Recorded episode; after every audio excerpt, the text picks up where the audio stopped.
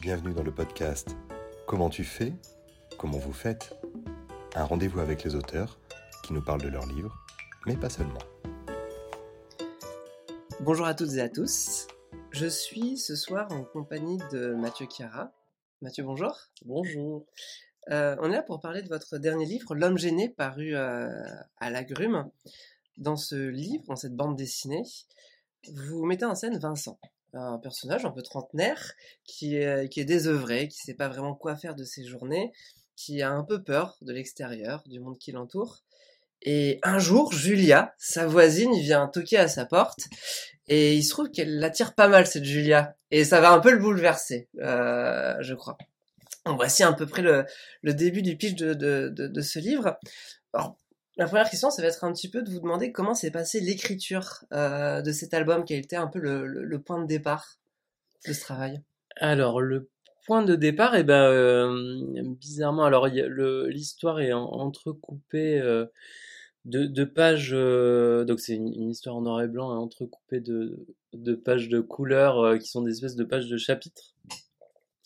Et, euh, et dans ces, sur ces pages de chapitres, en fait, au lieu d'avoir un, un, un, titre de chapitre, on a une espèce de strip qui est un petit peu en, en marge narrativement de, de l'histoire, même si elle est liée, mais un petit peu plus sur un, un mode euh, pratiquement onirique, on pourrait dire. Et, et, donc, en fait, ça a démarré euh, avec, euh, avec ces strips-là, dans mon souvenir.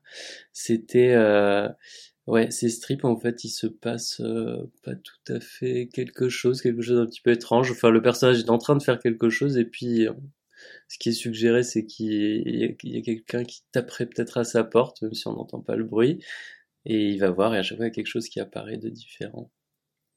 Si je, peux continuer juste parce que euh, il y a cette chose-là d'une part, en fait, et ensuite, il y a aussi une, petite histoire dans l'histoire euh, autour d'un personnage un petit peu extraterrestre. Euh, qui voilà une petite une petite histoire qui en fait ensuite j'ai j'ai re, replacé à un endroit de, de la grande histoire et c'est à partir de là que vous avez déroulé un petit peu votre scénario et c'est un album qui est assez épais qui est assez dense. Et je crois que l'écriture s'est étalée sur euh, plusieurs années. Alors j'imagine que c'est un peu un accordéon, où il y a des temps de réflexion un peu plus intenses. Comment un peu ça s'est, passé? Est-ce que c'était important pour vous d'avoir à la fois un temps long de l'écriture et en même temps aussi un peu un temps long de lecture? Un temps long de lecture, euh, de lecture de, de, de lecture de pour, pour, euh, pour, la personne, pour qui, le lecteur. Ouais, voilà. euh, alors, ouais, effectivement, alors, euh, bah, il y a une première partie, ouais, peut-être de la question qui, qui prolonge un peu la, la première hein, sur le, la façon de, de le, le, le concevoir. Et euh, effectivement, après, disons que il y a des temps ouais, différents. Alors en fait, en général, finalement ce qui se passe, c'est que j'essaie d'être un petit peu, de me laisser guider par euh, ce qui me vient. Donc c'est pour ça qu'il y a, l'ébauche au départ, le personnage comme ça, euh, qui il est, comment il va évoluer. Puis euh, petit à petit, il y a des scènes que je veux voir se réaliser. Puis il y a des moments où il y a plus de scènes que je, enfin je vois plus trop où ça où ça va. Euh, donc il y a des temps comme ça de pause ouais qui sont effectivement nécessaires ou parfois des moments où après avoir bien travaillé un peu en continu sur euh, deux trois semaines, euh, euh, finalement euh, ça ne marche plus et à ce moment-là, eh ben il faut laisser un petit peu les choses décanter jusqu'à ce qu'on ressente un petit peu cette nouvel élan qui pousse à écrire la suite. Et, et après, par rapport au, temps, euh, ouais, c'est un élément important. Effectivement, ça a toujours compté, même ce que, ce que je remarquais en fait même hein, dans les dans, les même dans les BD plus classiques euh, je veux dire euh, un plaisir que j'avais dans je sais pas dans un boulet bill où, où, finalement il y a une espèce de construction même si c'est pensé à chaque fois par gag indépendant euh, cet ensemble de cette accumulation de gags en fait crée une espèce d'épaisseur de vie au personnage. Donc ça c'est quelque chose bon et qui correspond finalement à ce qu'on à l'expérience qu'on fait de la vie aussi en tant qu'humain réel.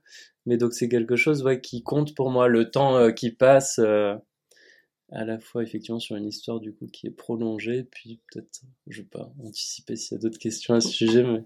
Et en fait, justement, j'avais, c'est quelque chose qu'on ressent beaucoup cette écriture un peu. Vous avez parlé du strip, euh, qui est donc euh, une forme de la bande dessinée en trois cases, qui paraissait dans les journaux, qui constitue une histoire. Euh, on, on, sent une écriture qui est assez influencée là-dessus, mais sur des sur des séquences et je me demandais comment s'était passée l'articulation des séquences. Est-ce qu'il y en a que vous avez enlevé aussi? J'ai l'impression qu'il y, a une écriture assez instinctive. Est-ce que tout se fait à l'instinct ou aussi est-ce qu'il y a des moments où vous vous êtes dit non, ça il faut le raconter pour que mon histoire fonctionne entre guillemets? Comment comment c'est ce travail du rythme s'est passé? Ben, c'est un peu ouais, c'est un peu tout ça parce qu'il y a des choses effectivement où je vois la direction. Des fois, je la vois plus, donc effectivement, bah, pour le coup, il y a eu une, un été où, euh, puisque donc ouais, on parlait du temps d'écriture, en gros, on va dire en gros trois ans et demi, et, donc il y a eu un été où, euh, pendant lequel je me suis lancé euh, hyper convaincu sur 30 pages, à un moment un petit peu charnière de l'histoire. Et, en fait, il a fallu que je réalise ces, ces planches, qu'elles existent, pour me rendre compte que c'était pas ça l'histoire, donc j'ai tout balancé et je suis reparti. Par contre, voilà, l'erreur m'a permis de, de, de, déterminer euh, la bonne piste en fait que je voyais pas assez clairement et donc de me, me réorienter. Euh, euh en gros, ouais, c'est ça. Et, en fait, ça donne un peu l'impression d'une histoire. Donc, il y avait ces, ces séquences oniriques qu'on retrouve et qui, qui rythment un petit peu l'album cette scène d'extraterrestre, des, erreurs, un, petit peu comme si euh, vous construisiez votre album presque de manière parcellaire ou les, comme un puzzle où les choses s'assemblent, mais pas forcément de manière linéaire, un peu comme un tableau général et global. C'est un peu comme ça que vous l'avez ressenti. Euh... Alors en tout cas, c'est quelque chose qui que je trouve assez intéressant. Euh, L'idée même de, de comme si on pouvait afficher euh, toutes les planches et puis finalement les redéplacer, euh, les, les redonner ou les redécouper. Et c'est vrai que le fait de, travailler en, en, petites séquences qui pourraient, euh, comme s'il y avait un point euh, qui vient assez rapidement euh, d'une page à l'autre, permet un petit peu ce genre de choses-là. Après, c'est pas forcément voulu au départ, c'est vrai que je cherche plutôt une, une continuité, même s'il y a des ruptures narratives intentionnelles avec des retours dans le passé ou des histoires dans l'histoire, qui là sont effectivement intentionnelles.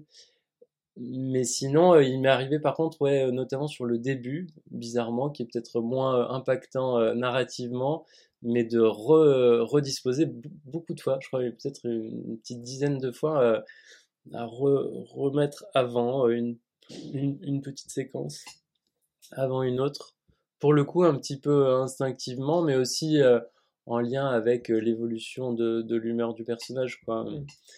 Des choses qui du coup, par contre, je pouvais pas retirer parce que la scène, je voulais la voir, elle était importante, mais donc il fallait que je la déplace euh, effectivement. Ce qui est différent de après euh, d'autres voilà choix narratifs où il va y avoir peut-être effectivement une histoire dans l'histoire qui là crée aussi une espèce de supplément de tension pour le lecteur qui a pas tout de suite sa réponse. Ça laisse en suspens, mais ça crée aussi de la profondeur. Euh, permet de créer un petit peu de profondeur. Bon là, il faudrait parler plus précisément de la, de la séquence, mais d'un personnage pour lequel dans sa façon d'agir, on n'a pas beaucoup de beaucoup d'informations, donc ça permet d'en créer comme ça et de revenir ensuite à l'histoire avec euh, beaucoup plus d'épaisseur sur le personnage et en même temps de retarder un petit peu le, les réponses pour le lecteur euh, en essayant de jauger le bon temps pour pas qu'ils se disent bon d'accord mais j'aimerais bien avoir la suite quand même. Et comme vous dites, il y, y, a jauger le bon temps et je trouve qu'il y a aussi jauger le bon ton. Euh, mm. On sent euh, une, forme de variation de registre. Euh, cette histoire, elle pourrait être aussi assez dramatique sur ce personnage qui se pose beaucoup beaucoup de questions. Euh, et pourtant, il y a aussi beaucoup d'humour. Euh, cet humour est très présent, à la fois dans cette, cette forme de, de du strip. Et, euh, et comme vous l'avez dit, il y a, y a, une manière de pouvoir articuler les choses pour que tout se passe bien. Pour vous, c'est important de ne pas rester dans un seul registre. Et on sent quand même le l'attrait de l'humour. Euh, et, et, en quoi ça enfin, pourquoi c'est important pour vous de, rester sur ce registre-là? Alors effectivement, moi je, je, le décris un petit peu comme euh, une comédie dramatique aussi, hein. mais effectivement il y a les deux, les deux, les deux pendant comme ça. Euh, L'humour c'est quelque chose qui, je sais pas, qui, qui me vient un peu plus euh, spontanément mais que j'ai pas envie par contre de, de figer le, le, dessin que je fais euh, qui soit bon après euh, j'ai pas non plus cette notoriété là mais je veux dire de pas le qui soit associé systématiquement à de l'humour et de voir comment aussi alors même si je change un petit peu de vocabulaire graphique pour ça mais encore que euh, voir un petit peu si, si, ce qui se passe aussi quand le ton change effectivement. Euh, et en fait de faire euh, ça c'est un peu je trouve parce que finalement euh, on fait de la bande dessinée mais comme euh, on, est aussi dans un, processus de recherche comme les peintres vont chercher un petit peu et faire évoluer leur leur peinture leur thématique leur langage quoi. Donc là il y a un peu les mêmes questions. Pour moi il y a toute une inconnue comme ça pour la suite. Euh, donc il y a, ce, ce, désir un petit peu de chercher aussi quelque chose. Et j'ai tout le toute la question aussi. Ah, ça, mais euh... c'est marrant cette analogie du, du pain, du coup, un peu comme si euh, vous aviez une, des palettes d'émotions, en tout cas de registres, et que vous euh, que sur ce tableau dont on pensait, il y a une manière de d'harmoniser un petit peu toutes ces, toutes ces émotions-là pour en faire cette œuvre, cette œuvre extrêmement sensible. Et, euh, et Vincent est le personnage euh, bah, principal de, de, ce récit, et on reste souvent vraiment à, sur la psychologie de ce personnage, sur la vision qu'il peut avoir euh, de la vie. On partage ses, euh, il nous fait part un petit peu de ses interrogations, de ses questionnements. Paradoxalement, on en sait assez peu sur la voisine, sur Julia, alors que Vincent va passer un petit peu de temps avec elle. Euh, je vais te demander pourquoi ne pas avoir développé peut-être un peu plus ce personnage-là. Euh, Est-ce que c'était une manière de rester vraiment sur la focalisation de Vincent ou, ou pas? Alors ils sont ils sont finalement euh, assez euh, antithétiques en fait. Euh, euh, on peut le dire comme ça, antithétique. Mmh,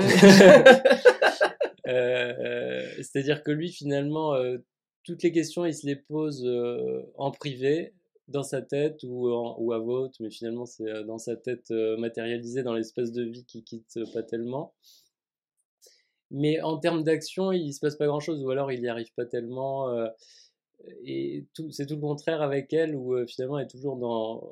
Pour le coup, elle va pas hésiter à parler, euh, quitte à même peut-être être blessante parfois, un petit peu bru brusque.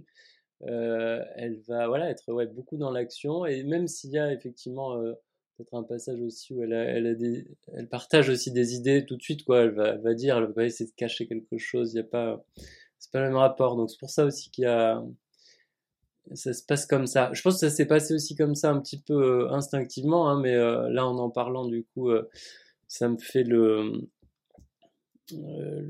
verbaliser comme ça et, ça, a un sens que, que, qui me paraît cohérent et que, que, que je voulais. Et il y a un troisième personnage qui est aussi important dans cette histoire, c'est la cousine de Julia la voisine, chez qui ils vont passer un, petit séjour. Et vous avez un rapport, à, enfin vous développez dans, ce, dans cette œuvre-là un rapport au souvenir, à l'enfance euh, notamment, et, et aussi le souvenir est assez important chez, chez cette voisine-là parce qu'elle est présentée à travers euh, ce, ce, une maison familiale et, et toute son histoire-là. Et euh, pourquoi développer vraiment ce récit, ce souvenir-là, par le prisme de la, de la voisine, en fait? De la, excuse-moi, la cousine de la voisine. Ouais. Euh, et ben alors ça c'est euh, pour le coup, euh, je sais pas, je peux essayer de répondre, mais c'est un, peu instinctif là. Euh, après, euh, c'est vrai que pour le coup, peut-être que euh, d'une autre façon, elle ressemble un petit peu plus à Vincent, peut-être pour le peut-être qu'elle euh, ouais, elle dégage moins un petit peu le, côté un peu foufou euh, du début mais puis elle on la voit ni finalement tellement agir ni finalement tellement penser. Enfin elle est plus discrète quoi en tout cas. Euh, mais du coup peut-être qu'en ce sens-là euh, il faut passer par euh, ce côté peut-être que voilà ce personnage un peu plus mystérieux c'est peut-être le mystère ouais le mystère qui se dégage qui fait que il y a une espèce de, de un peu comme presque un peu de la pudeur, une façon de rentrer dans le personnage par euh, cette euh, ce souvenir qui est dit par quelqu'un d'autre. Euh, vous voyez, la façon de rentrer ah ouais. un petit peu à distance comme ça, qui, qui donne une petite délicatesse peut-être. Et puis on y découvre aussi quelqu'un de finalement sensible qui doit cacher aussi peut-être un, mal-être.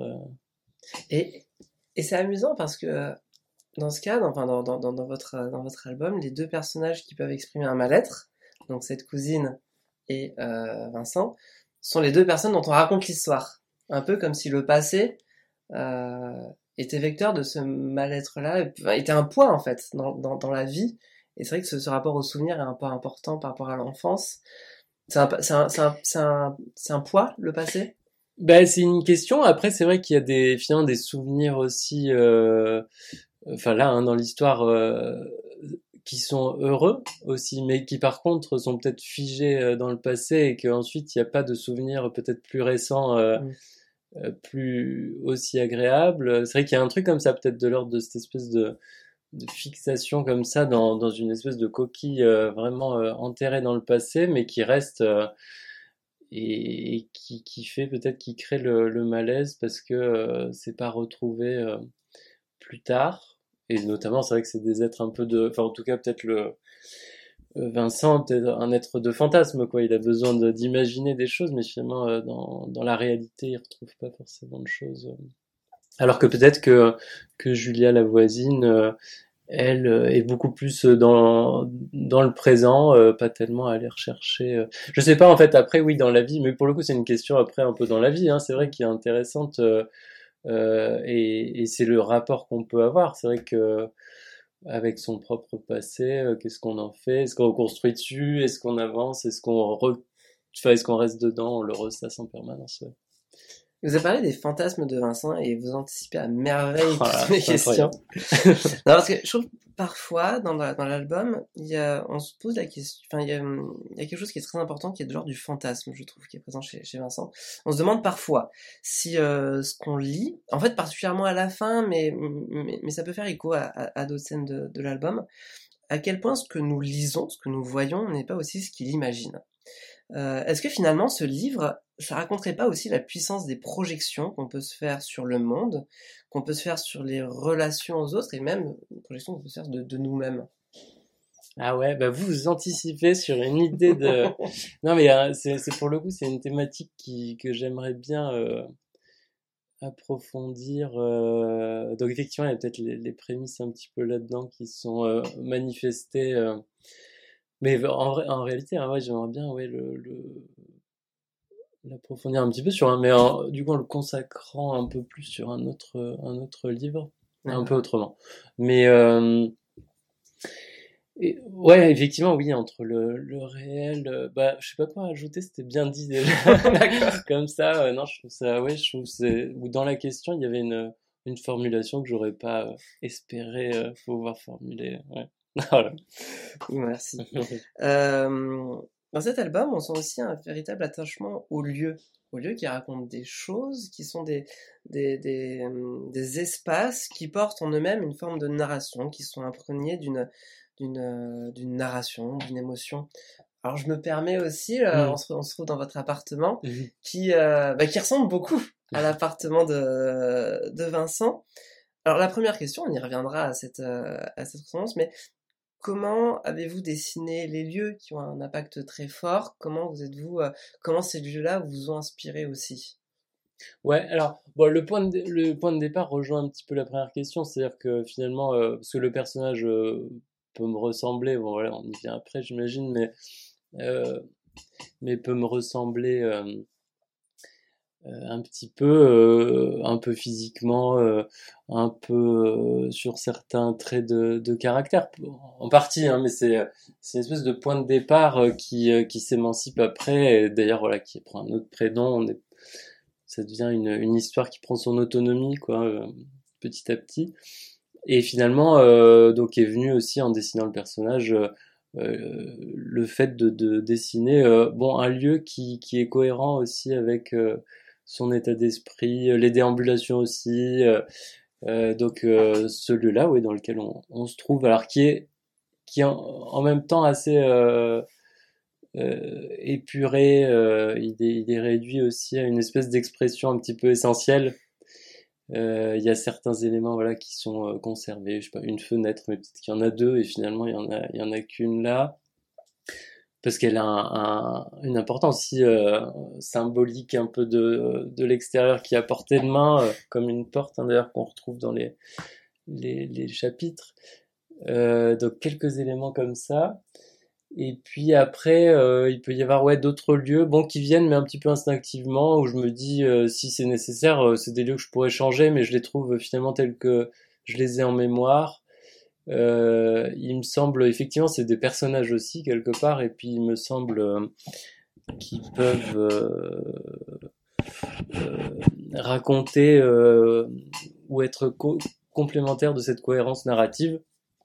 Donc je les garde comme ça. Après, il y en a que j'invente aussi complètement, notamment toute la partie maison de campagne où finalement euh, là c'est pas du tout euh, c'est pas du tout des lieux qui existent. Par contre, ils peuvent avoir un petit peu le même parfum que des lieux que j'ai que j'ai fréquentés.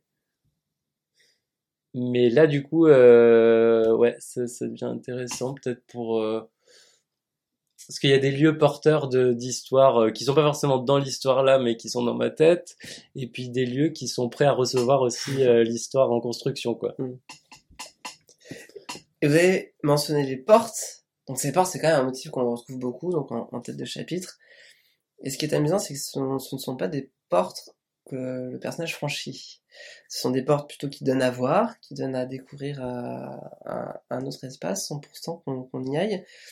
Qu'est-ce qu'elles représentent pour vous ces portes? Bon, alors, euh, basiquement, vraiment, le, passage, euh, mais du coup qui est ouvert, mais il y a quand même une espèce de limite, donc il y a comme s'il fallait franchir euh, presque une, une, étape, euh, une épreuve, mais euh, qui a priori est invisible ou, facile. À... Et c'est vrai que c'est assez peut-être cohérent là avec le, le, la difficulté qu'il a à agir, alors qu'il suffirait qu'il agisse quelque part. Il y a un truc comme ça. Mais c'est vrai que je me rendais pas compte à quel point il n'arrive pas à franchir les portes parce que c'est vrai que ça vient beaucoup. Ou alors même s'il entre quelque part, euh, c'est avec l'autorisation de quelqu'un. Oui, c'est marrant. Et, voilà, ouais, je pense que c'est beaucoup, beaucoup ça. Et puis c'est, bah, du coup, oui, changement d'espace aussi, donc changement de un lieu, je sais pas, euh, d'un lieu qui est complètement un peu son, peut-être, euh, voilà, on parle de son espace à lui qu'on voit beaucoup, notamment au début. on peut l'imaginer aussi hein, comme une espèce de d'espace mental qui se matérialise et donc euh, là sortir de cet espace mental euh, c'est aller dans l'espace mental des autres quoi ou un truc comme ça se mélanger. Ouais. Donc presque les fantaisies qu'on pouvait voir sur ces portes qui s'ouvrent pourrait être le, monde réel par rapport à sa fantaisie à lui euh, vous avez un dessin bon, qui, qui, qui, qui est remarquable. Exceptionnel tout à fait et on observe des variations graphiques. Euh, donc il y a la... sur la majorité de l'album, euh, sur les espaces narratifs, il y a un point de vue en hauteur euh, mmh. où on voit les personnages en pied. Et d'autres fois, vous accordez des points de vue beaucoup plus rapprochés, où on a l'impression vraiment d'être au plus proche de la sensation, d'être dans l'œil presque de, de Vincent. Ces, ces, variations, ce dialogue que vous opérez, c'est quelque chose pareil, que vous avez pensé, ou ça reste de l'ordre de, de l'instinctif, d'un, d'une envie de dessiner à un moment donné, plus que de raconter, ou d'une envie de faire ressentir, plus que de, plus que d'exprimer? Alors les deux, ouais, le, le, ouais, le mot ressentir, effectivement, ça c'est des choses importantes pour le coup de, sur par rapport aux questions que je me pose. En tout cas, euh, enfin lié du coup à l'humain, hein, à l'expérience humaine entre la, une perception analytique et une perception plus sensible du monde. Donc là-dedans, c'est vrai qu'il y a euh, quelque chose de plus descriptif dans, quand on voit les petits, petits personnages en train d'agir, pour moi. Enfin, descriptif, non, dans le sens, je veux dire, euh, euh description d'une action euh, intelligible, donc peut-être plus analytique à ce moment-là. Et en même temps, ah, je sais pas, je crois que tout est mélangé parce que c'est le moment aussi où les, les personnages, peut-être dans le trait, il y a, euh, je peux y, mettre aussi euh, une lecture un petit peu euh, complémentaire qui est aussi peut-être un peu plus sur un mode sensible. Bon, mais pour revenir ouais sur en fait, hein, le trait tremblé bah, le trait tremblé ouais après il vient je le garde parce que l'outil il me permet de le faire ressortir mais il est naturel quoi il n'est pas forcé mais je pourrais prendre un outil qui me, qui me lisse un peu le trait. quoi, ouais. Il y, y, a des instants où le trait est particulièrement tremblé, où la figure s'effondre même du personnage, tandis que dans les dans les passages euh, qui sont muets d'ailleurs, Ouais. euh, Oui. généralement, euh, on reste dans un trait beaucoup plus réaliste, Ouais, ouais, dans une forme de, de réalité beaucoup plus. euh, C'est vrai. Et du coup, là, j'ai dit beaucoup de trucs confus, donc je vais essayer juste de redire un truc qu'on pourrait comprendre, mais sur les, les points de vue, en fait, les deux points de vue, je les ai déjà un petit peu explorés, euh, même dans la bande dessinée hors jeu, euh, pour d'autres raisons, puisque le, le sujet était beaucoup plus éloigné de moi, un peu plus, enfin, il appartenait à tout le monde, le foot, tout ça. Mais il y avait, euh, voilà, des, des possibilités narratives avec ça, et là, je les ai, euh, euh, pour moi, justement, dans ce côté comédie dramatique aussi, ça, euh, ça prenait beaucoup plus d'intensité quand c'était utilisé comme ça. Et alors le point de vue un petit peu, euh, disons extérieur, un peu, un peu comme si on était euh, bon, au théâtre, hein, dans les gradins, qu'on regardait la scène un petit peu de haut, ou alors il y, a- il y a ce côté en fait observer, euh, observer des gens en train de faire des choses un petit peu malgré eux qui, qui me plaît beaucoup. Euh, donc ça c'est vraiment le truc euh, qui, ouais, qui est important là-dessus. Et après oui il y a le des, points de vue euh, beaucoup plus rapprochés. Et effectivement alors il y a à la fois le côté euh, le mystère que ça crée parce que effectivement on voit pas les gens complètement et de voir des petits morceaux ça crée à la fois des petites incertitudes et en même temps euh, le cadrage un petit peu décalé crée aussi du mystère. Et parfois effectivement il y a on a l'impression d'être dans, dans l'œil de, de Vincent comme vous disiez mais parfois, on n'est pas sûr non plus. Et peut-être que c'est euh, un observateur qui est vraiment entré dans la scène. Donc, tout d'un coup, on est projeté au milieu et ça, ça change l'intensité euh, dramaturgique ou dramatique, tout, Dramatique. tout simplement. Et euh, dernière question, vous avez, vous avez évoqué les odeurs des lieux que vous présentiez. Pour moi, il y a vraiment aussi des scènes où vous donnez à, à entendre, à, à- percevoir des sons, que ce soit le son de la mer, que ce soit le son des, feuilles. Est-ce qu'on peut vraiment donner à entendre par le dessin sans, sans l'écri- sans l'écriture? Bah alors ça c'est le, le, le pour le coup c'est c'est c'est bien ça parce que c'est les petites choses que j'espère qui peuvent passer mais euh, en me disant si ça ne passe pas euh, ça va pas bouleverser non plus la lecture mais par contre oui là il y a y a effectivement quelques passages euh, pour le coup extrêmement ciblés sur une perception euh, sensorielle et et alors faire ouais percevoir du son euh, sans euh, ou, ou des odeurs, mais c'est vrai du son euh, sans sans vraiment euh, des petits des petits signes euh, qui ont un nom, non? Les émanates. Ouais, mais plus quand ça. Ok, je pensais que c'était que quand ça partait d'un corps, les émanateurs, mais bon, pourquoi pas. Ouais, après tout, euh, tout est personnel. mais à ce moment-là, effectivement, euh, ouais, c'est un gros enjeu. Ça paraît le truc un peu compliqué, quoi. euh, Et euh, là, ça peut marcher euh, parce que, ouais, peut-être petit à petit. euh, Bon, là, ça a marché pour vous. Après, je sais pas si ça marche sur tout le monde, mais. Ouais, c'est un enjeu parce que là, c'est vraiment le truc important. Cette perception sensorielle, clairement. Euh, merci beaucoup Mathieu. Merci à vous. Euh, L'homme gêné, donc est un album qu'on retrouve euh, chez La Grume, que vous pouvez retrouver dans toutes les bonnes librairies. Et si vous voulez vous laisser entraîner dans cette histoire, et, et rappelons-le, qui est aussi très amusante, qui raconte beaucoup de choses, lisez L'homme gêné de Mathieu Clara.